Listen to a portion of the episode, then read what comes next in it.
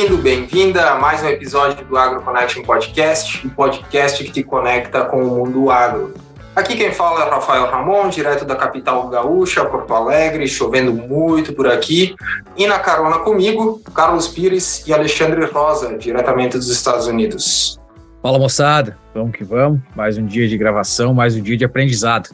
É isso aí, vamos, vamos ouvir bastante, que aqui eu tô sonhando com semente de milho e plantadeira, que o ritmo tá forte de plantio por aqui. Bacana.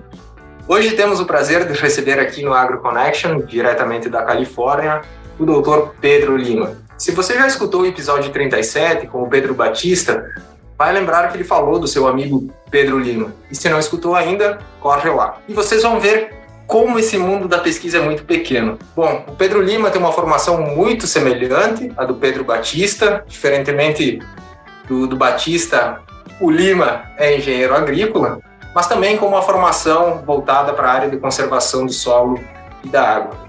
Bom, eu vou deixar o Pedro se apresentar. Pedro, seja muito bem-vindo ao Agro Connection Podcast. Beleza, moçada? Queria agradecer a oportunidade de estar aqui conversando com vocês e Vai ser uma, uma conversa legal, um dia de prosa legal. Bacana, bacana.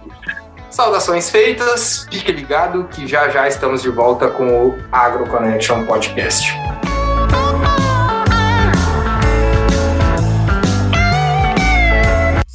Fique agora com o Agro Connection Podcast. Informação, ciência e tecnologia. Aqui o conhecimento não tem fronteiras.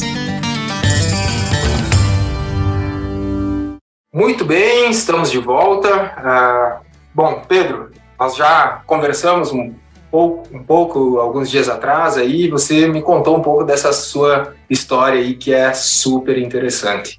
Aqui no AgroConnection, a gente gosta de falar das experiências internacionais, da trajetória dos nossos convidados.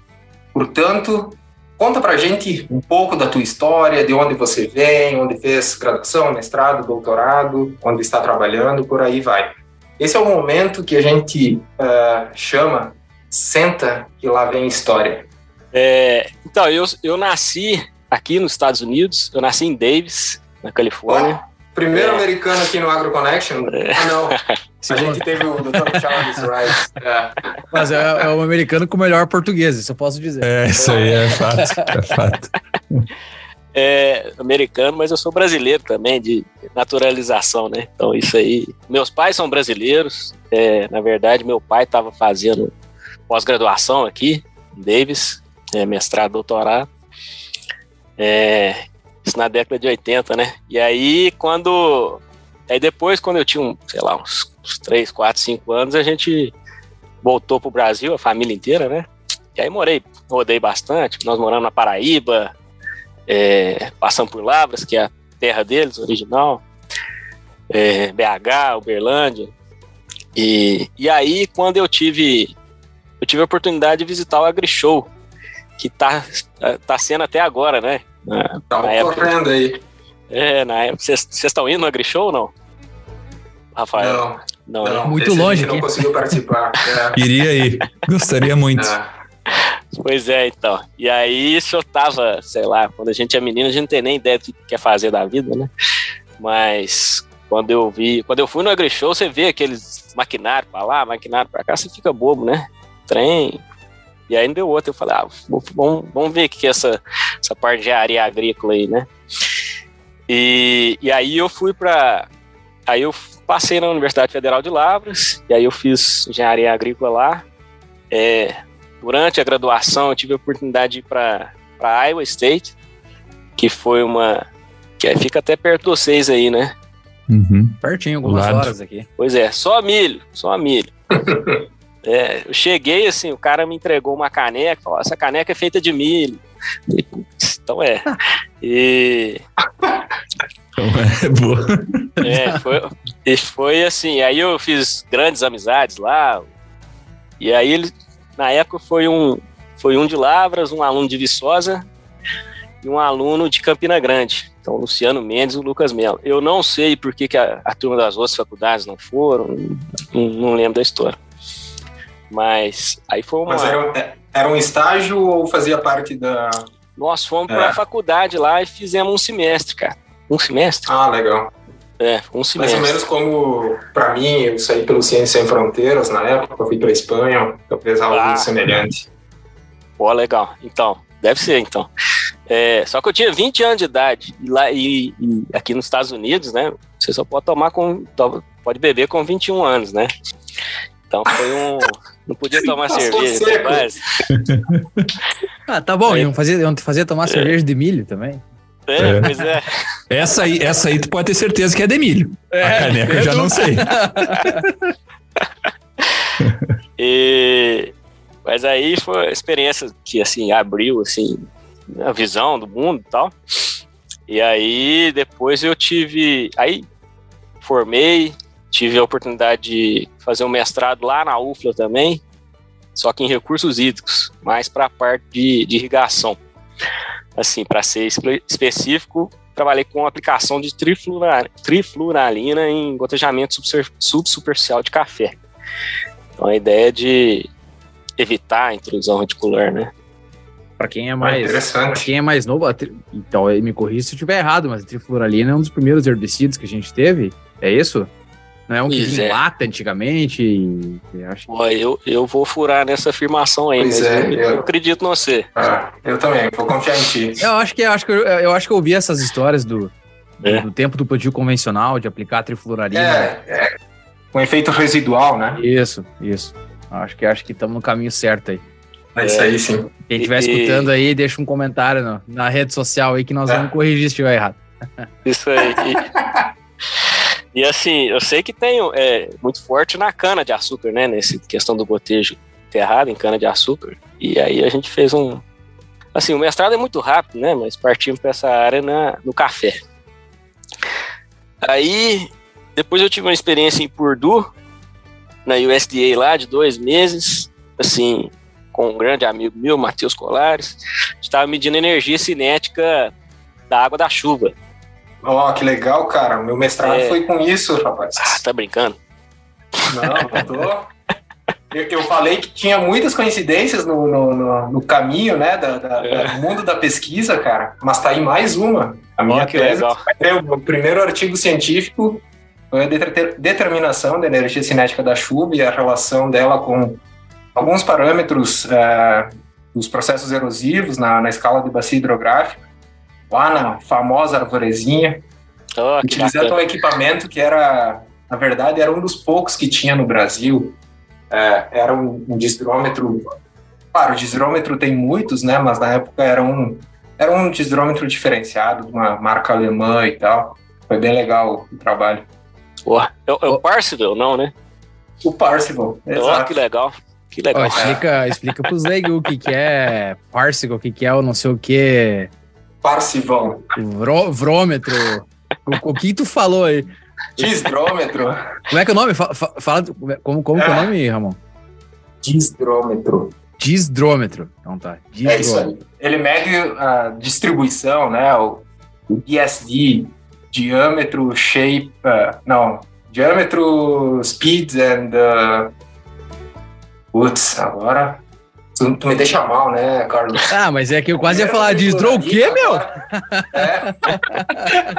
É, Mas esse negócio aí que mede o- a, a velocidade, o tamanho e quanto o número de gotas da chuva, e por meio disso é capaz de calcular, então, a energia cinética, é, que é a, a energia que terá a capacidade de causar ou iniciar o processo de erosão, né, o processo de desagregação pelo impacto da gota Ah, da eu chuva. sabia que tinha um pouquinho de extensão rural escondidinho nesse coração, hein? É isso aí, né, Pedro? É. Ó, que legal. Bom, legal demais. E sem contar que Purdue, né? Purdue é a escola base da galera da, dos, aqui do professor Cassol, que teve aqui, né, o professor Merkel, eu acho que não passou pela Purdue, mas, mas vários professores aqui da, do Brasil que trabalham com manejo e conservação do solo passaram pela Purdue, né? Famosíssima. Tem um laboratório de, de erosão lá, né? Que é super famoso. Então é um, é um, é um super centro, né? É, as bases vêm daí. Isso, meu orientador de, também de, de doutorado, também, o Newton Cury, professor Newton Cury, também é de lá. É, aí depois eu parti para o doutorado, aí já mudei um pouco o foco, mas nem tanto, em conservação dos solos, que foi aonde eu tive o contato com o Pedro Batista, né? Que teve um último episódio aí. E aí trabalhava com as parcelas de perda de água do solo por erosão, aquelas parcelas tradicionais, é, trabalhando com consórcio e e foi uma época muito boa, assim. Trabalhava muito, ralava muito, mas é uma época boa. E aí, durante o doutorado, eu tive a oportunidade de fazer um. Bom, lá em Lavra chamava dupla titulação, que, né, acho que é cotutela, alguma coisa similar assim, não sei se. Isso. E aí eu, eu fui para Lancaster, lá no Reino Unido, no final de 2013, e fiquei até começo de 2015 lá. E aí trabalhei com o professor John Quinton e, e, e foi uma experiência também que mudou minha vida, assim, a Inglaterra é muito diferente do que eu tinha experimentado como de vivência, assim, é, em relação, por exemplo, às vivências que eu tive no Brasil e nos Estados Unidos, então foi algo bem legal. Acho que lá tu ia poder tomar cerveja melhor do que a de Iowa. É. Só, acho que tenho dúvida. Pegar uma Premier League, né? Pois é. é, rapaz. Nossa senhora, se eu falar pra você, tanto de jogo bacana que eu vi lá. É, não, nem você... fala, eu já vou ficar é, triste aqui. É. Deus do livro. Tem um dos nossos entrevistados, o Felipe Ribeiro, essa semana que passou, eu vi que ele estava compartilhando no Instagram uma foto, ele estava bem perto do campo no jogo Manchester City e, e Fulham. Uá. E ele, assim, a primeira pessoa que via na, na, na frente era o, o Haaland. Imagina, cara, da experiência Nossa. de ver o Haaland na tua frente jogar assim. É. Tem aquela figurinha, tem lugar no teu trampo pra mim? Sabe é. aquela do, do, WhatsApp? É tipo, é perguntar pra ele. Pois é, eu vi o. Assim, não é de futebol esse, esse podcast aqui, mas eu vi o. Você lembra daquele meio-campo? Como é que chamava? Um galês, cara? Giggs? Ryan? Giggs. Giggs. Metendo três bolas, três assistências pro, pro, aquele que deu de peixinho na Copa de 2014. É. Aí a gente não gosta de futebol, nós não, nós não, não conhecemos. A enciclopédia do, do, futebol aqui no, no AgroConnection. É. Mas o que que é isso? Você tá louco. O bichão era bruto mesmo.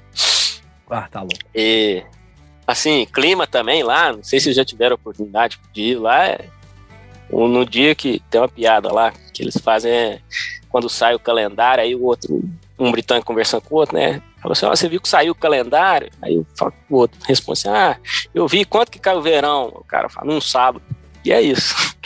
o dia de sol é um dia, tá um todo mundo na rua lá e faz um piquenique. Então é bem diferente, né? É, mas foi uma oportunidade legal. Eu levei 500 quilos de solo é, lá do Brasil para lá. E, e aí a gente teve a oportunidade é, na época de medir. Basicamente, a gente mediu, usou as propriedades magnéticas do solo para tentar é, correlacionar com os sedimentos erodidos é, em bacias é, né, de, de, de, sedimentação ao redor. Então, tentar ver qual era a origem desses sedimentos. E daí, mais uma coincidência né, com a minha Justa. tese também. É, é, que eu também utilizei os mesmos parâmetros, daí eu li lá um artigo de um brasileiro com, utilizando parâmetros na né, propriedades magnéticas do solo como traçadores e, e ainda tinha um artigo publicado em coautoria com o professor Inda. Não sei se, Carlos, você conheceu o professor Inda? Júnior? É, professor Inda Júnior aqui da, da nunca, Nunca vi pessoalmente, mas o nome é inconfundível, né? Tem vários nomes, né? As pessoas que tu não sabe quem é, mas tu conhece os artigos. Exato. E ele estava me ajudando nesse tema também. E, e poxa, o tal do, do autor era um cara lá chamado Pedro Lima, né? Mas eu nunca entrei em contato com esse, com esse, com esse cara, né? E ó, alguns anos depois, estamos aí. É, doideira demais. Com é. é. Não, na hora que, você, que a gente entrou em contato inicialmente, aí foi conversando, eu falei, não, não é possível. O mundo é, é pequeno demais. É. é. Pois é, isso é. Aí eu formei, né? 2015, 2016, aí, e, e aí eu tive uma experiência de docência na UFLA, como professor substituto, e na. Pode fazer um merchan aqui ou não? Pode, vai firme. Pode. Dei aula na Unilavras também, que é uma faculdade, uma faculdade lá em Lavras, e na Unifor, em Formiga, que são faculdades muito boas aí. Mandar um abraço pra turma lá. Fazer como Danilo, Danilo Gentili faz, Unilavras, queremos vocês aqui, hein? É. pois é, Unilavras e Unifor. E, e aí, cara, e aí eu, um grande amigo meu é, falou assim, ó, oh, bicho, eu tô no Havaí, cara, e tô trabalhando numa empresa de café, vambora? Falei, bora, vambora. E aí fui parar lá no, no, no Hawaii, né? Com... Meu Deus. É, e aí conheci dois irmãos da vida, assim, dois, os Buratios, o Gonça, Rodrigo Gonça e o Ed Luz. Então, acho que assim, os dois acho que voltaram pro Brasil recente, mas foi uma experiência diferente também e bem legal. Não, pô, pode contar mais um pouco como é que é, é a produção de café no Havaí e tudo mais. Deve ser lindo. É, assim, o único que é, é não sei se depois vocês tiver curiosidade de ver aí, são é uma série de ilhas, né? E aí a gente estava na ilha considerada a maior ilha, que você pega o carro de uma ponta a outra, acho que são duas horas, duas horas e pouco, né? E, e tem um vulcão lá, um não, dois vulcões, né? E, e aí, ou seja, é um solo muito fértil. E, vamos dizer, todo final de noite, de tarde, assim, chove, então é muito fácil né? É só uma ribanceira danada. Então, é, em questão de relevo, assim. É, mas aí, como é uma ilha, tudo é, são vários pequenos produtores que produzem café lá, joga o preço lá na lua, né? É muito caro. E tem quem paga, né? Então. Denominação de origem. É, o americano, quando fala assim, não, esse produto é nacional, ele, ele paga mesmo, né? E tem esse, tem esse lado. E para ter uma ideia, acho que um, um pacotinho, ah, não sei, mas era uma coisa de louco, assim, eram 100 dólares um pacotinho, algumas Nossa. gramas, sabe? É. Então, assim, e aí, cara, eu tava lá, e aí, assim, você acaba de faz um pouco de tudo lá, né? E e teve um dia que eu tava pesando um, um saquinho de café, tava lá, sei lá, 200 gramas, 199 tal, 200. Aí quando vê o potinho de café cai na balança, assim, sabe? E aí eu, puta merda, tal, tava meio estressado com as coisas. Aí eu olho para trás, estão as caixas de papelão tudo caindo assim da estante. Falei, cara, o que, que tá acontecendo? Aí meio que abri a base que o chão tava tremendo, sabe? Sabe? Como se fosse surfar assim, sabe? Falei, cara, Nossa. será que isso é um terremoto, cara? Aí eu saí correndo assim, aí tinham dois é, clientes americanos de Los Angeles. E, para quem não sabe, Los Angeles tem terremoto a cada três minutos, cinco minutos, sei lá, né? Como diz o outro. Então eu, eu cheguei lá meio assim, com o olho regalado, e falei, que, isso é um terremoto? O que, que tá acontecendo? Né? Os caras, é, mas isso aí né, não deve ser nem seis. Então esquenta não. Eu falei, nossa, Aí topei com os outros dois brasileiros. É um terremoto, é um terremoto, é um terremoto. Eu falei, nossa, tá louco. e, e aí ficou os três poucos lá. Mas o que aconteceu foi que o vulcão entrou em erupção lá, cara. É, isso em 2018. E aí foi descendo lava lá, assim, é, é devagar, mas fica lá assim, foram dois dias bem é, qualidade do ar péssima, assim, a turma que tinha asma lá sofreu demais, sabe? Mas foi uma experiência única, como diz o outro. Puxa. Aqui em Nebraska, se pode se, se, chover, os americanos falam, isso é chuva? É chuva? esse, tipo, esse tipo a tua reação com o terremoto, de tão seco que tá aqui. Imagina, imagina. É, não, assim, é, daqui a pouco vamos falar um pouco de chuva aqui também na Califórnia. Eu, eu tenho é, é parecida a história. Não, é legal. Assim, a vida é meio doida, né? Vai, vai de um lado, vai pro outro. Mas aí depois que deu essa, é, esse negócio do terremoto, eu acabei e falei assim, não, eu vou. Aí conversei lá com o Gonça, com a turma lá, e falei assim, ah, não, vou, vou tentar a oportunidade em outro lugar. E aí, como eu tinha nascido aqui na Califórnia, falei, ah, vamos lá para Califórnia, vamos para Davis, que eu tenho essa relação, vamos tentar alguma coisa lá. Aí eu acabei arrumando alguma, uma posição de pesquisa é mais voltado para a parte de evapotranspiração. É, então, é, é, a gente media correlacionável evapotranspiração atual com a tensão da água na planta em diferentes formas, diferentes modelos, né? E aí foi uma experiência legal, tive a oportunidade de correr a Califórnia de cabo a rabo, né? É, e depois disso, eu tive a oportunidade de fazer um pós-doc com na UC Davis, mas na parte de nutrição de plantas, cara. Com Patrick Brown, não sei se vocês já. vocês são da parte de nutrição? Não, eu não, eu, não, não, não. outra área. É. Então, ele é o cara que descobriu que o níquel é um micronutriente, sabe? Então, hum. esses, Caramba! É, assim, não tem erro. Ah. Onde você cair, você vai cair num desses bambambam bam, bam aí. E... É, mas você caiu na mão de, de vários, né?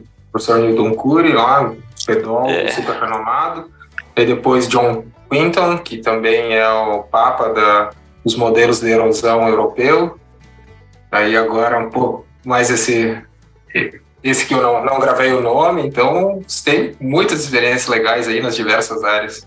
Eu só queria ressaltar também o nome do meu orientador, o Mark Silva, que é um cara sensacional também. também é, ah. Que é, a conversa foi pro outro lado, né? Porque a gente tava falando de Purdue. Sim, sim, mas sim. ele é um cara muito bom e tal. E, mas voltando ao assunto, assim, parece que a vida foi fácil, mas a gente dá muito murro em ponta de faca, né? E não é pouco, não. E eu acho que tem que tem que tocar, tem que continuar. Uma hora vai, vai dando claro. certo, como diz o outro, né? É, aí trabalhando com o Patrick lá, teve a oportunidade de trabalhar bastante com bioestimulante. Não sei se vocês têm se é a área dos uhum. aí que vocês estão mexendo, mas bastante, bastante. Bastante, até. né? É. é, a área nova, né? Eu tô num, num laboratório de microbiologia do solo, né? Hoje todo todo microorganismo que a gente pode fazer relação com a risosfera e estimular crescimento de planta está sendo estudado, né? Então tem, tem tudo no mercado hoje em dia. E a gente vai testando é. para ver o que, que realmente é, é bom então. e funciona e o que, que é água de batata, né? justamente, justamente. É. Snake oil, eles chamam aqui, né? Snake, Snake oil. oil. isso que eu ia é. falar, é. Snake oil. Óleo é. de cobre. É, que antigamente, né, só para contar um pouco da história, vinha batia de porta em porta, ah, aqui tem um o snake oil. Ah, ele serve para quê? Ah, cresce cabelo na cabeça, ele é bom para quem tem artrite, serve para tudo, mas não serve para nada, né? E isso, isso alguns, alguns são assim, né? Com certeza. É, e, e nós estamos aí para isso, né? Para ver qual que, qual que é bom, qual que é ruim. É, aí também trabalhando com uma oportunidade que eu tive de trabalhar legal foi com excesso de boro é, no solo. Então nós vamos falar um pouco sobre as culturas aqui na Califórnia, mas diferentemente aqui tem muita é, a parte de amêndoa, de nuts, né? Então tem muita amêndoa, pistache, então e o boro, assim, se tiver muito boro no, no, no, solo, pelo excesso na água de irrigação, né? Você vai irrigando ano, pós ano, pós ano, pós ano, dá quando a, o pomar atinge seus 3, 4 anos, a raiz atinge uma certa profundidade e aí ela morre mesmo pelo excesso de boro. Então é um problema real. Foi isso. Aí depois é, eu tive a oportunidade de ir para USDA, cara, mas de Parlir, que é fica em Fresno, fica no meio da Califórnia. Também trabalhar com essa parte de evapotranspiração, irrigação, é, teste de irrigação, né? E então, sei lá, acho que eu já rodei, né? Um cara. Você rodou mais experiência, né? É, Muito e, bom. E aí foi quando eu cheguei é, recentemente, assim, dois anos agora, é, acho que nem isso, na, na California EPA. É, nossa, é incrível, né, a trajetória e várias experiências, a gente, quantos, quantos lugares diferentes, né, quantas oportunidades e quantas áreas. Uma coisa que eu sempre me pergunto é o quão a gente deveria daqui a pouco, né, enfim, o quão é, dificultoso é você desviar da tua área e começar estudos em áreas diferentes, né? eu imagino que tenha dificuldade, mas ao mesmo tempo um enriquecimento é, que não existe igual, né? Experiências diferentes. E Pedro, quero te perguntar como é que é ter um brasileiro na EPA, né? Que é a Agência de Proteção Ambiental dos Estados Unidos. A gente sabe que é, precisa ser cidadão americano, né? Não basta ter green card, não basta ter autorização, enfim, você precisa ser um citizen, né? Precisa ter nascido, não nascido nos Estados Unidos, mas você precisa ter a cidadania, né? Esse é, acho que esse é um ponto importante. Como é que é para ter um brasileiro aí? Como é que foi o processo de chegar na, na EPA? É, na, então, na, na, USDA, que é um órgão federal, essa, isso que você comentou aí é verdade. Então, você precisa ser um cidadão, ter cidadania, seja qual for a forma, né? E, e essa é a única, acredito eu, que essa seja a única forma de entrar. Eu posso estar falando bobagem aqui. Mas na Califórnia, a EPA é, é um pouco diferente. Então, você tem, só para é, clarificar aí um pouco pro pessoal, clarificar uma palavra, é, não é? É, é, não, é. certeza.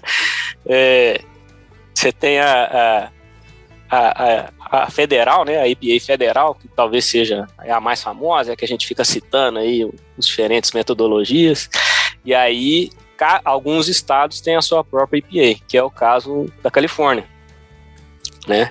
Então eu estou mais nessa é, estadual, é, mas quem quiser trabalhar aqui de uma maneira assim, falando, tem que estar tá autorizado a trabalhar legalmente nos Estados Unidos. Não necessariamente tem que ser o, o cidadão. É, cidadão. Né? O cidadão precisaria ser para federal. Pro... Justo. É. Assim, não sou especialista nisso. Se você me perguntar, eu vou falar que eu não falei. Mas acho que é isso, né? É, então, assim, eu posso até é, compartilhar o site com vocês aí. É, chama calcareers.ca.gov. Então, CA de Califórnia.gov. Então, Cal de Califórnia, né? Uhum. É, e aí, assim, é uma aplicação, ela é online, ela é bem detalhada. É, você tem um, um exame online que você tem que fazer, contando muito das experiências que você teve e tal. É, e aí você ganha uma certa classificação. E, e aí depois você tem que ler com cuidado assim, o edital, é, a chamada das vagas né, que existem, para ver se não tem alguma pergunta suplementar, alguma coisa nesse sentido. Né? E, e aí acredito que o duty statement vai ser onde fica as funções né, da vaga. É, bom, como é que eu posso falar isso em português? Duty statement, tem uma tradução? Faço ideia. Pois é. Como, como que é, como que é dur, dur... Dure de, de trabalho, né? De DUT, ah, seria. Ah, duty. Um duty, é, duty, duty statement. Um, seria um edital, alguma coisa assim, né? não sei. É, eu acho que é tipo a cover, tipo essas uh, statement of purpose, né? Tipo, tu faz um. Não, seria. Tipo isso? Não, é, não isso aí fala assim, ó. 5% do seu trabalho vai ser isso, 20% do seu trabalho você vai trabalhar com isso. A gente então não é tem bem... muito isso no Brasil, mas é como se fosse edital, uhum. né? Como se fosse um edital. É, é o mais, é. mais correto. É. Então, assim, e aí você tem que olhar de cada, cada vaga, né, direitinho para ver se se encaixa nessa vaga. É, geralmente, nesses editais, nessas chamadas, tem pessoal para você contactar, em caso você tenha alguma dúvida. Mas eu vou adiantar, tem muita vaga aberta. É só questão da, da autorização, né, trabalhar. Uhum. Interessante. E Pedro, uh, qual que é a tua função então dentro da, da EPA aí na Califórnia, né? É uma função mais relacionada à pesquisa, tem extensão? Como que funciona o teu cargo aí? Explica para nós. É, só para fazer um pouco de contexto, né? A Califórnia, acho que se fosse um, um país, acho que era para ser o quinto ou sexto maior economia do mundo, né? Assim, é uma loucura dessas aí. Mas é, e aqui, por exemplo, em termos de agrícolas, também a Califórnia é muito forte. Tem um condado que a gente trabalha diretamente, que eu vou falar um pouquinho, é, chama Salinas, que é conhecido como a tigela de salada dos Estados Unidos. Tem mais de 400 culturas, então aquelas loucuras. Né? Pertinho né? ali de Monterrey, Monterey Justo. Bay. É. é. Né? E, na verdade, o condado é Monterey. É, ah, tá. Salinas é a região, é, é, é, o vale, né? Mas no condado de Monterey, que, que é lindo, né? É onde o nosso amigo Shimada vai fazer o seu estágio esse ano. Para quem vai um abraço aí para os Shimada, estão sempre ouvindo o canal, o nosso podcast aqui. E um deles, o Gabriel, vai fazer estágio em Salinas, na Califórnia. Ó, oh, quero, que eu quero ver essa, hein? Ó, pro Gabriel e pro Gustavo, ó, 100, ó, é 1, 2, 3, 4, 5. Vamos ver se quando eu perguntar a 100 vocês vão saber, porque esses aí eu sei que escutam direto. esses aí escutam. Valendo um packzinho, hein? oh, bacana. Então, lá é maravilhoso, cara. Nossa, você tá doido. Lá é bom demais. É... Então, aí a EPA, ela tem seis departamentos, a EPA da Califórnia, né? E a DPR é um deles, que é de regulamento de pesticida, departamento de regula regulamento de pesticidas, que é o que eu trabalho. Então, existem, sei lá, mais de 13 mil pesticidas é, registrados, são mais de mil ingredientes ativos, né? E, e eu trabalho especificadamente na unidade de monitoramento ambiental, né? Dentro, só para ter um pouquinho de ideia, nessa parte de monitoramento ambiental, existem três subdivisões, né? Ar, o, ar, é, a parte de lençóis freáticos, vamos falar assim, e de águas superficiais. Então eu estou nessa questão das águas superficiais. E é, dentro dessas águas superficiais do, do departamento de, dessa, da unidade de águas superficiais existem seis programas principais. É, um deles é de águas residuárias, é, tem um outro que é de cobre e marinas, que é, vamos dizer, eu gasto 30% do meu tempo nele. E, e aí os outros quatro se dividem em parte urbana e agrícola. E aí, quando, na parte agrícola, existem a parte norte da Califórnia e a parte sul. Então, eu, eu sou responsável pela parte sul da Califórnia. Que se parar para pensar, nem é tão sul, vai do meio para baixo. Assim. É, então é isso. E aí você perguntou, então é um pouco de pesquisa, né? Em, em, vamos dizer, a gente tem a oportunidade de fazer pesquisa, alguns projetos, é, que eles chamam até de projetos especiais, assim, né? E, mas tem, um, tem bastante a parte de extensão também, então nós temos a parte de colaboração com, a, com, com agências estaduais, municipais, é, a gente aprende muito com, com, com o grower, né, com o fazendeiro, né, e vice-versa, ver o que está sendo feito no campo, é, uhum. ouve a perspectiva para melhor entender as práticas de uso de pesticida, né?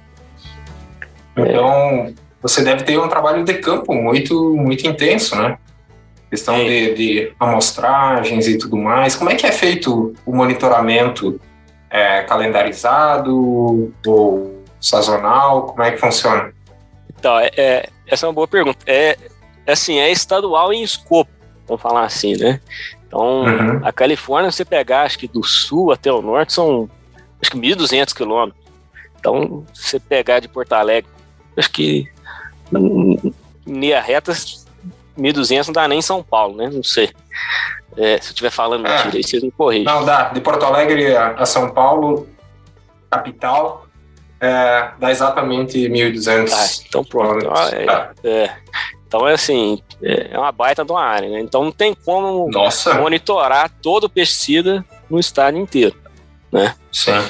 Então a gente tenta, a gente foca nos piores casos, é, locais onde a produção agrícola é mais intensa, é, onde tem alto uso de pesticida, é, e áreas que têm elevada capacidade de escoamento superficial e via irrigação ou enxurrada. Né? E para fazer isso, nós temos um modelo de priorização que leva em consideração o uso do pesticida no estado. Então, desde 1990, na Califórnia, é obrigatório se reportar a quantidade qual pesticida está aplicando. Né? E aí cruza isso, essa informação com a toxicidade aquática dos diferentes pesticidas e aí a gente seleciona aonde monitorar. Então, no meu caso específico, vamos, vamos pegar a parte agrícola. É, a parte norte, ela pega muito a parte de arroz, né? É, então, a região de Sacramento ali. O, o Vale do São Joaquim, que tem a parte nuts, citrus. É, eu trabalho muito na parte litorânea, que é a parte salinas, é, que o colega vai, vai visitar aí, né? né o Salad Bowl. Uhum. E eu trabalho muito também no Imperial Valley, que é, que é o sul da Califórnia mesmo, bem na divisa com o México ali. E, e ali Nossa. também é um deserto e mais é, a agricultura é muito forte. Então, alfafa o ano inteiro. É, e como é um deserto, vocês imaginam, tem muita irrigação. Então, é, então essa, essa, toda essa diversidade, diferentes culturas, é interessante para a gente no ponto de vista de monitoramento. Né? Isso é bem interessante e, e, acho que fica claro a diversidade da Califórnia, né? Você tem diferentes gradientes de temperatura, de precipitação, você tem diferentes elevações, diferentes tipos de solos, nossa, é extremamente diverso, né? Como que vocês um, definem, basicamente, uh, um calendário de amostragem? Como que vocês decidem aonde vocês vão, por que, que vocês vão, épocas? Como é que funciona esse processo de decisão? Ótima pergunta. É, então, de novo, a gente tenta focar nesse, nesse pior cenário, né? Então, coincidindo com o pico da aplicação do pesticida é, no estado e o pico de irrigação com enxurrada. Então a gente divide em dois períodos de coleta: o período seco e no período chuvoso. Então, similar a Lavras, que é a cidade onde eu fiz graduação, chove bastante, chove, vou falar bastante, mas chove de novembro a março. É, Para ter um pouco de ideia o que, que chove, em 2000 e, acho que foi 2019, 2020, choveu 200, 300 milímetros aqui. Então é assim, você pega... Mas isso, isso em toda a Califórnia, é, eu acho que tem uma. Eu, eu tô aqui com o mapa aberto, né? Como o Carlos sim, fala. Sim. É. o cara tem que estar sempre com o mapa aberto para poder ir acompanhando né, tudo que, que você fala. Mas a região de Sacramento ali, que é mais ao norte, centro-norte, né? Ela já é bem mais, mais verde, né? Olhando por imagem de satélite, dá para ver aí as, as áreas de lavoura, né? Tudo quadriculado aí. É, muita, tem muita lavoura arroz, muita arroz, muita arroz, cara. É. E para baixo de Sacramento ali também, 500 nuts, citros, é bem... Sim. Mas daí... esse ano choveu demais, cara. Choveu é. mais de 700 milímetros. Choveu demais para Califórnia, né? Mas o mais Nossa. importante, nevou demais nas montanhas e essa neve ela vai derreter e ela vai recarregar todo, toda a parte agrícola e urbana do estado inteiro. Ótimo. Uma dinâmica parecida com aqui do, do meio oeste, pelo menos Nebraska, né? Muito da, da água vem do Colorado, né? Do, do rio. Até hoje eu tava cruzando na ponte ali, ué, da onde tá vindo tanta água? Não chove faz três meses aqui. Mas é que DG vai, começou a esquentar, né? Tá degelando a, os Rocky Mountains lá e desce toda essa água pra cá. Pô, que legal. Pois é, imagino. Então, esse ano a turma tá feliz aqui. É, o lado político é muito forte, né?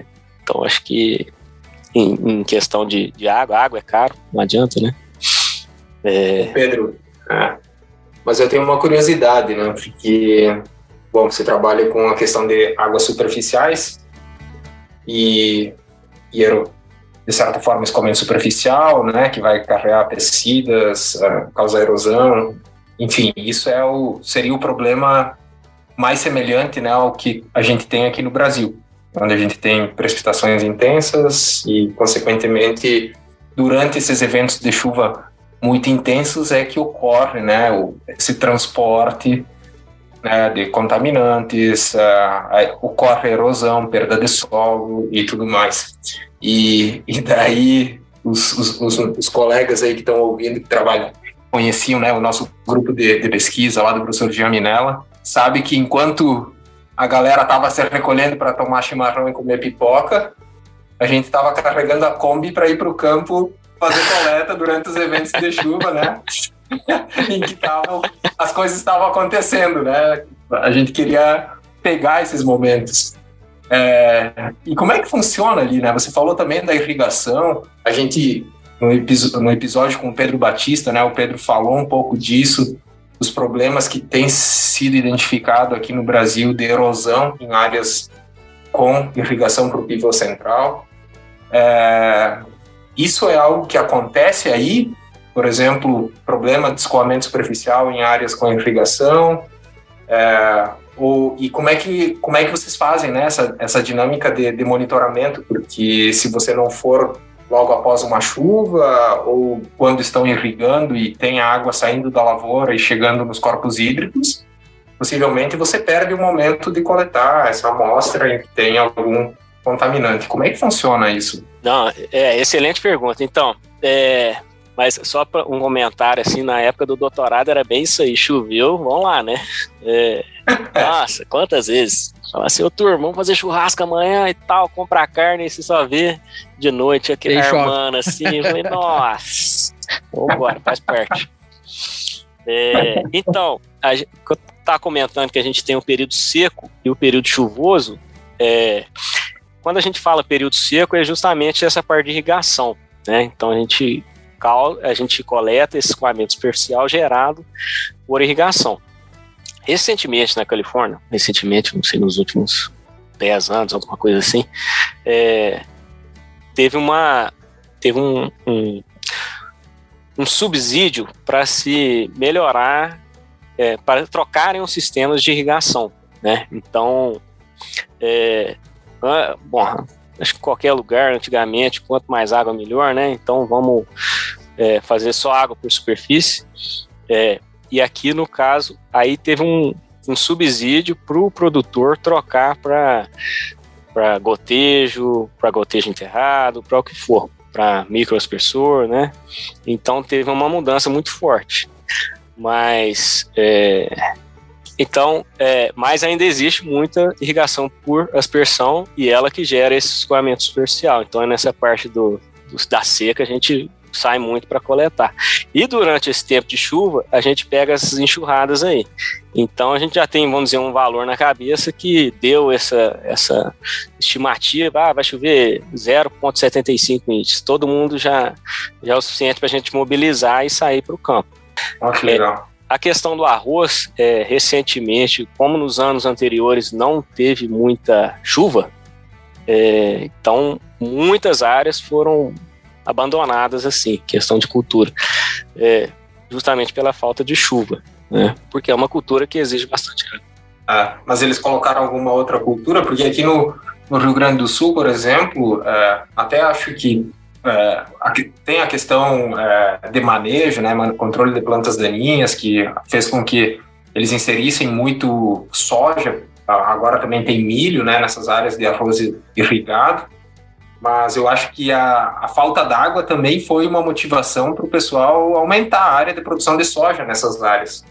Não sei se, se é o caso aí, ou, ou, ou, se eles simplesmente abandonaram e não cultivaram outras culturas. Não, é, não, porque foi um, um ano, dois anos atípicos, então eles meio que abandonaram. A gente observou isso em 2000, no ano passado, 2022.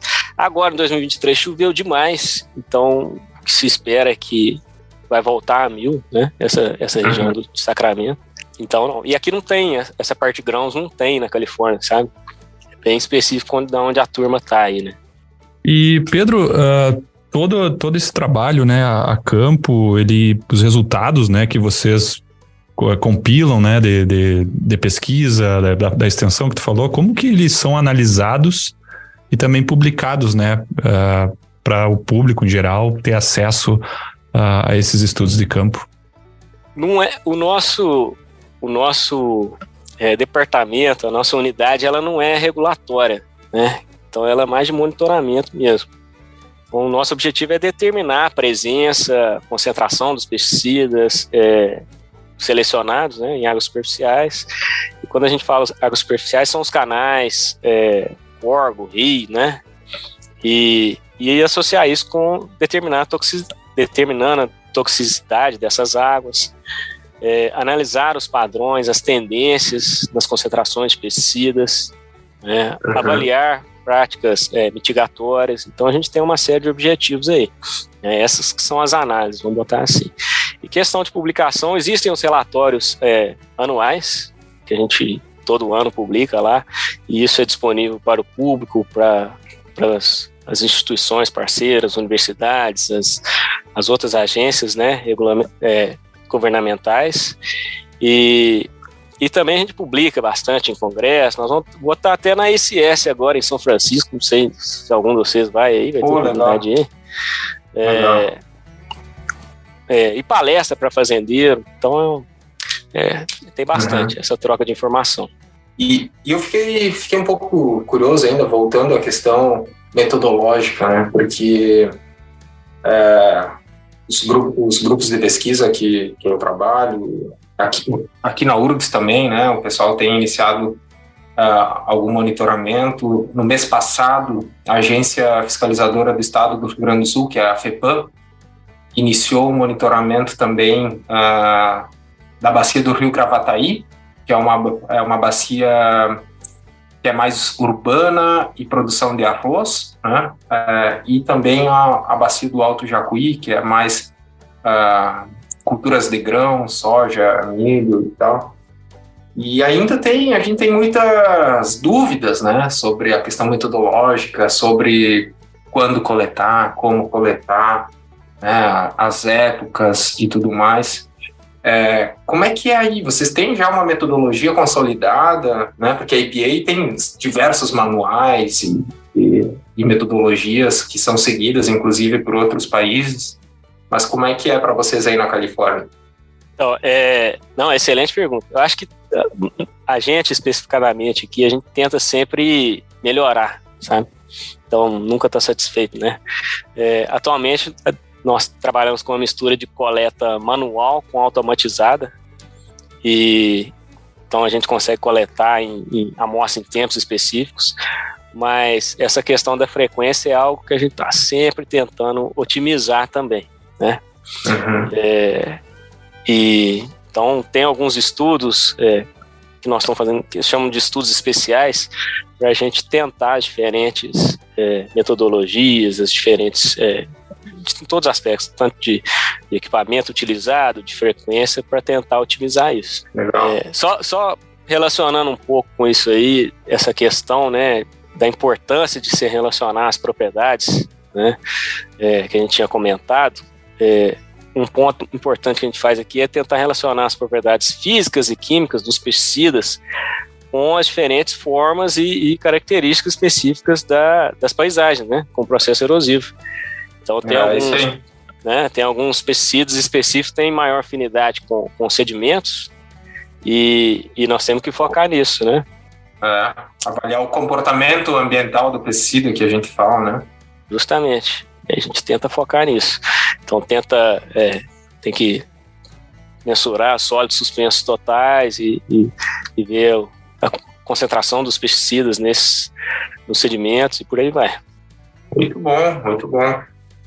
Ainda tem, eu esqueci de falar, existem a gente estava comentando a respeito de pessoas internacionais, né? Tem, tem um outro brasileiro que trabalha, esse aí já tem um cargo bem mais alto que o meu, esse aí pode responder todas as perguntas.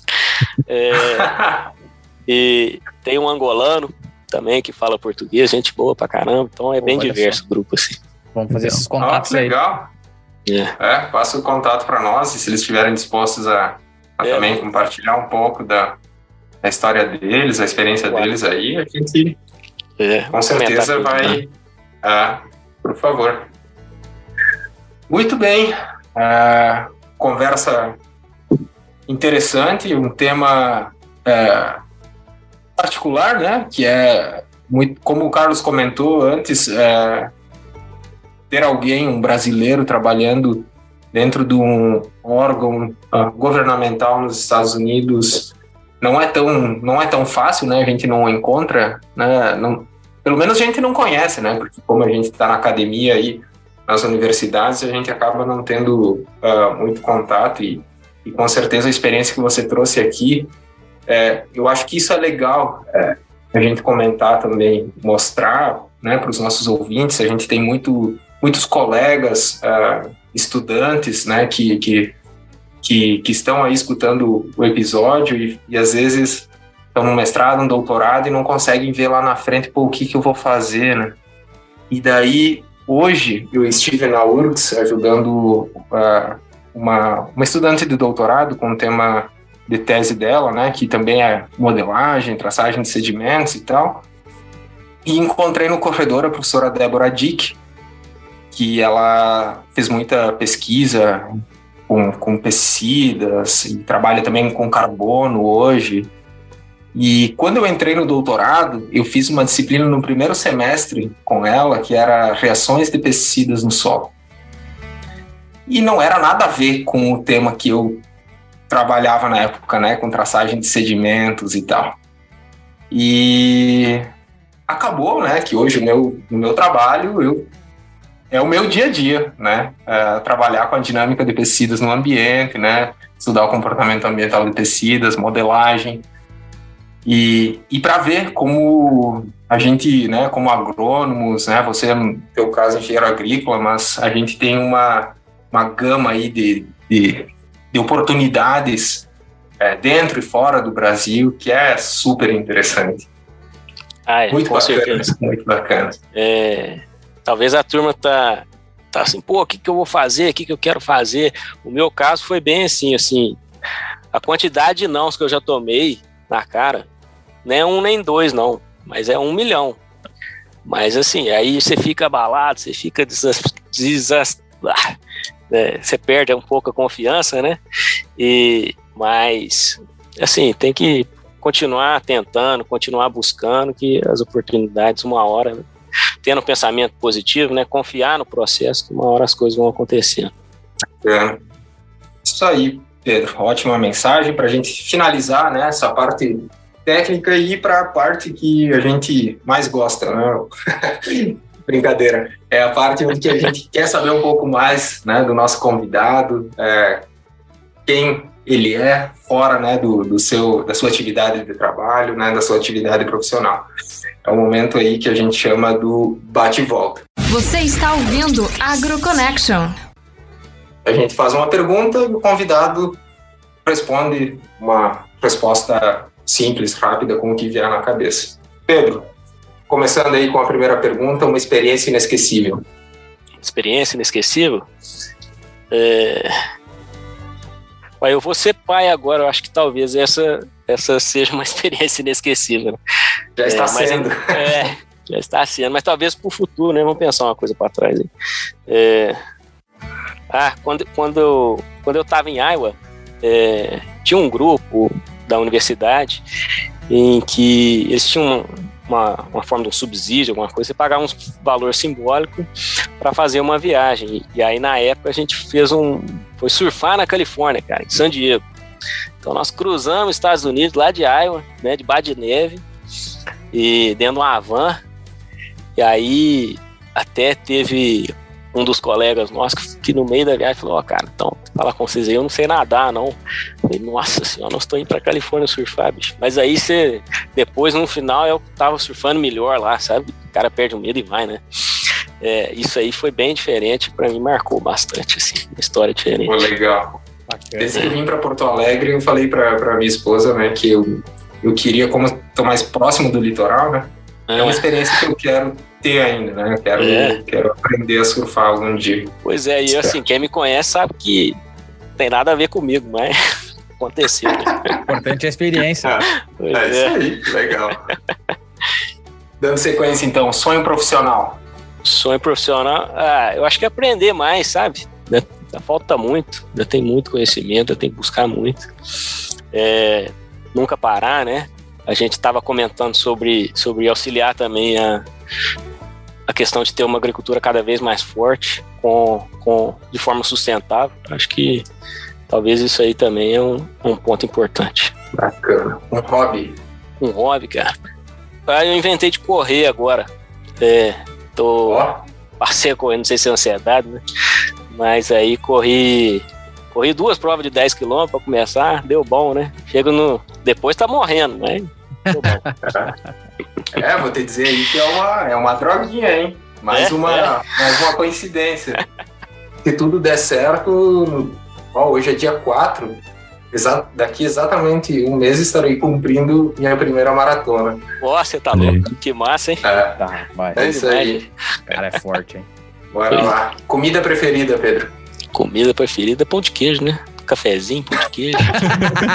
Essa aí tava, tava na cara que tava, ia ser. Tava fácil, né?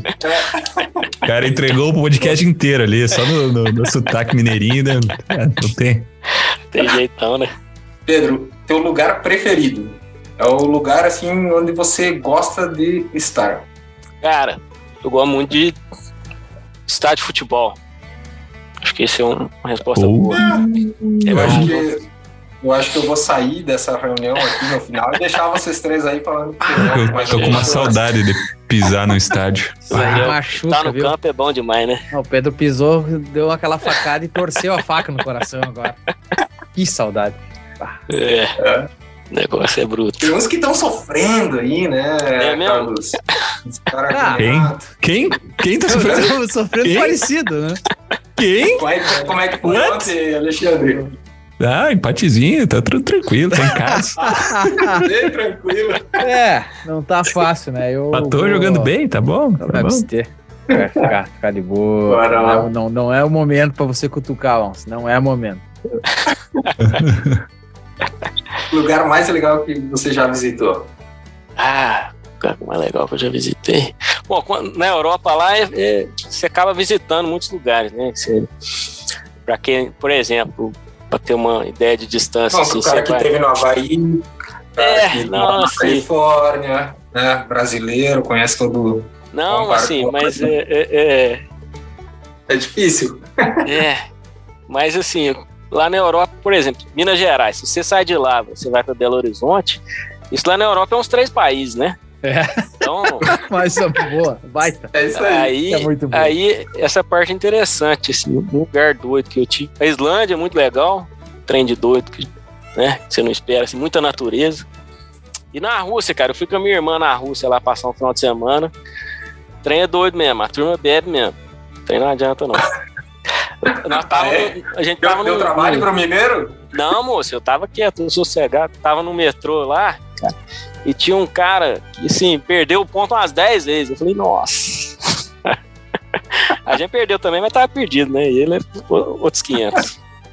Beleza. Estilo de música preferida? Estilo de música. É, bom, lá. Acho que não sei se no sul é assim, né? Mas lá em Lavras, quando você entra na faculdade lá, é uma lavagem cerebral pra sertanejo, né? Não adianta. Mas eu sou. Eu sou. Eu sou roqueiro de criação, porque esse rock antigo, da década de 70. Então, Certo, certo. Acho que é. Deve ser maioria aqui no- nos nossos convidados. bom demais. E, bom, você gosta de estar no, no estádio? Qual é o time de futebol? Sou galão, né? Galo. Oxe! É. Dois, dois quase seguidos aqui no, no Ah, é, o Connect. É. Pedro é também, né? É. É verdade. Nossa senhora. Não, 2013, não sei se vocês vão lembrar, que o negócio Libertadores, tava tudo lá, batendo ponto lá. Pois é, eu lembro, eu estava no, congre- no congresso de manejo e conservação do solo em Foz do Iguaçu e tive a final é, Grêmio e Atlético Mineiro. Pô, tava lá. Foi- Tava lá. Nossa Senhora. Ixi, 2016. 16, isso aí foi 16, 16. Quando a gente ganhou a Copa do É, e por azar, tinha um ga- por azar tinha um galinho junto com nós lá, cara. E o cara Foi fanático, ele, ah, ele perdeu umas três torres dele. Deixou pra. Eu nem lembro do jogo. Depois disso aí. depois disso melhorou e de- depois de 17 é, é ladeira abaixo. Volta, volta ao normal, né? Não, não é o que parece, né? A gente continua com nossas três Libertadores, a gente, né? De- Deixa os faladores aí. É falando falando em, em jogo aí, cara, uma experiência diferente também foi na Copa. Nossa, tava lá na Inglaterra, lá, né? Juntamos uns 30 brasileiros, vamos pro bar. E tinha uns três alemão lá também, né? Aí, Ah, Ai, ai, é- Mas foi um é atrás do outro, foi bonito de ver. Ah, isso a gente corta essa, essa aí é um. Não, Ninguém não dá pra acreditar que É, de- depois corta. É? Vamos lá. Pedro, um livro ou um filme ou uma série que você recomendaria? Não precisa ser um de cada, Livro. basta um. Hum. Cara, tem um livro da Rachel Carson, como é que é? Primavera Silenciosa, Primavera? Silêncio. É. É. Então é a história. Assim, é, ela é no, é no meião aí, não é? Acho que é. Bom, a história, basicamente, ela, desde criança, ela observando, os passarinhos foram sumindo, sumindo na região dela e o livro é, levou ao banimento do, do DDT. Né? Vou falar mais não, depois vocês leem o livro. Boa, não dá, não dá tanto spoiler. Esse livro é famoso, é famosíssimo. famoso. famosíssimo. É, eu, é, eu também já, já, já ouvi falar, mas eu nunca, nunca li ele. É um, um pioneiro da parte ambiental aí. O pessoal nas aulas de entomologia sempre cita esse livro. Ah, é? Ó, Vamos lá. E agora a última é uma pergunta assim é, sobre uma fraqueza. E essa foi uma indicação de um ouvinte nosso, que é porque todo convidado que a gente traz aqui normalmente atingiu já um nível de sucesso na sua carreira profissional, enfim. Mas, mas todo mundo né, tem alguma, alguma fraqueza, né? E sinta-se à vontade se, se você tiver alguma que gostaria de compartilhar. Ué, não tem mais meia hora de conversa aí ou não? Só se saiu, só se saiu um pão de queijo aí, um café passado. Vambora, né? É, então, essa vai ser relativamente fácil de eu falar, porque eu tive um relatório até recente, e aí eles me. O pessoal é franco, né? E aí um problema que eu tenho é falar assim demais. Tá disponível para fazer isso? Tô, bora. Pode fazer isso, bora. E aí você tá só aumentando sabe? a, a sua lista de coisas que tá ficando para trás, né? Certo, certo, certo. Então, isso é um acho baita acho que defeito. entendo um pouco do que tu tá falando. É, né? É. Se eu pudesse é. mostrar minha mesa agora, ia estar no mesmo barco. Eu tô, anota no é. computador, aí tem post-it por tudo que é lado. É. é. Bom, não dá pra falar nada. Mas né? isso aí vai acabando com. É, vai acabando com o pique. Tem que, tem que dar um. Tem que falar não, cara. É bom, é bom ah, ser tá multitarefa, né? Mas chega num ponto que às vezes Ué, cansa. Você né? tá louco. É. Esse, esse, é um bom, esse, esse, é um bom papo, na verdade, para ter um podcast inteiro sobre isso, né? Sobre essas ansiedades, essas angústias que a gente vai criando e, e a quantidade de sim que a gente fala e a falta de não, né? É, e, justamente. E, é, é, cara, uma, uma é, síndrome tem... aí de Acho que isso é muito para pesquisador também, falar a verdade. Né? É. Isso acontece muito para quem gosta de pesquisar, empreender é. e, enfim, né? Tem é a síndrome, é a síndrome do FOMO, né? É, exatamente. O tal do FOMO. Fear of missing out. Fear ah. of missing out. Aí é, tu acaba dizendo sim para tudo. Uhum. É. Quer dizer que era do fiz que fui, não fui e acabei fondo. É. é. Pode ser também. Quase, né? É quase isso. Tá aí. É, é papo para mais um podcast inteiro, então. Mas é isso aí, Pedro. É, eu gostaria aí de agradecer a tua disponibilidade para estar tá aqui conversando com a gente. Foi um prazerzaço te conhecer. Com certeza, eu acho que a gente vai uh, conversar novamente aí uh, no futuro e com certeza a gente tem muita muito muita coisa aí para compartilhar, né, dessas tuas experiências e vice-versa. Vai ser foi, foi, muito legal ter esse contato contigo, né, graças ao Pedro Batista, agradecer a ele lá por ter por ter comentado o teu nome, né, lá no, no episódio anterior e, e, logo depois a gente acabou comentando, né, na conversa pós gravação, né. Ele falou de você e tal. Eu disse, pô, vamos, vamos tentar conversar com esse cara então, né? E com certeza foi uma acertada aí. A gente trouxe algo novo, algo diferente aqui para o nosso podcast e que com certeza vai ser muito enriquecedor, como foi para nós, mas também para os nossos ouvintes. Muito obrigado aí pela, pela conversa, por tua disponibilidade.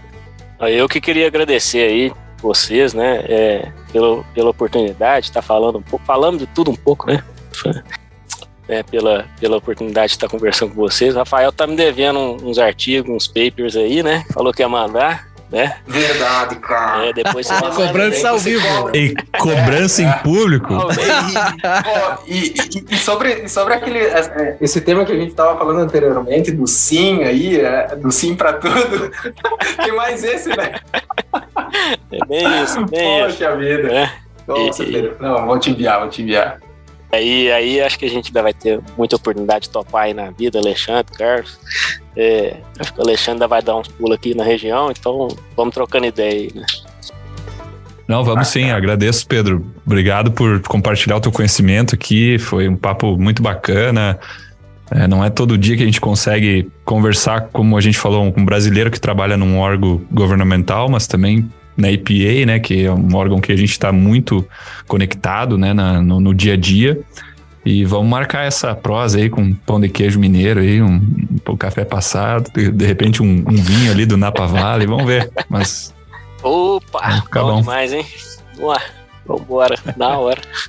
É muito bom. Pedro, brigadão aí pela, pela disposição, né, e de estar conversando com a gente. A gente sabe também dos nossos, do fuso, né, e, e, realmente tem certeza que você está conversando com a gente porque você queria compartilhar né, o teu conhecimento que é enriquecedor e, e, vai ajudar muita gente aí, tanto nos Estados Unidos como no Brasil. A gente tem ouvinte por, pelo mundo inteiro aí, quem fala português é, está nos escutando. Te agradecer aí mais uma vez pela colaboração.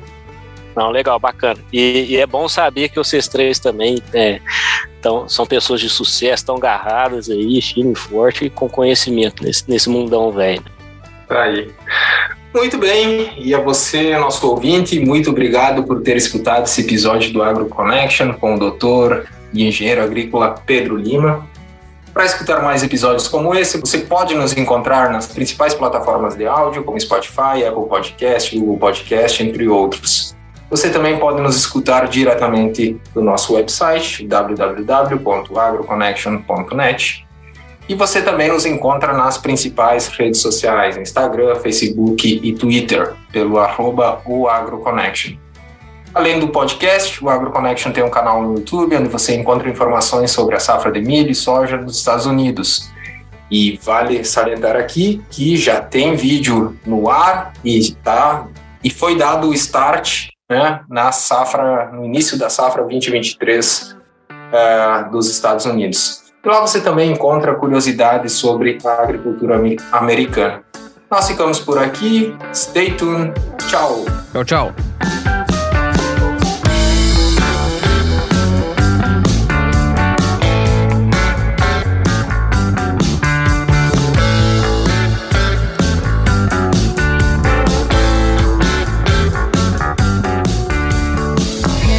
Você está ouvindo AgroConnection.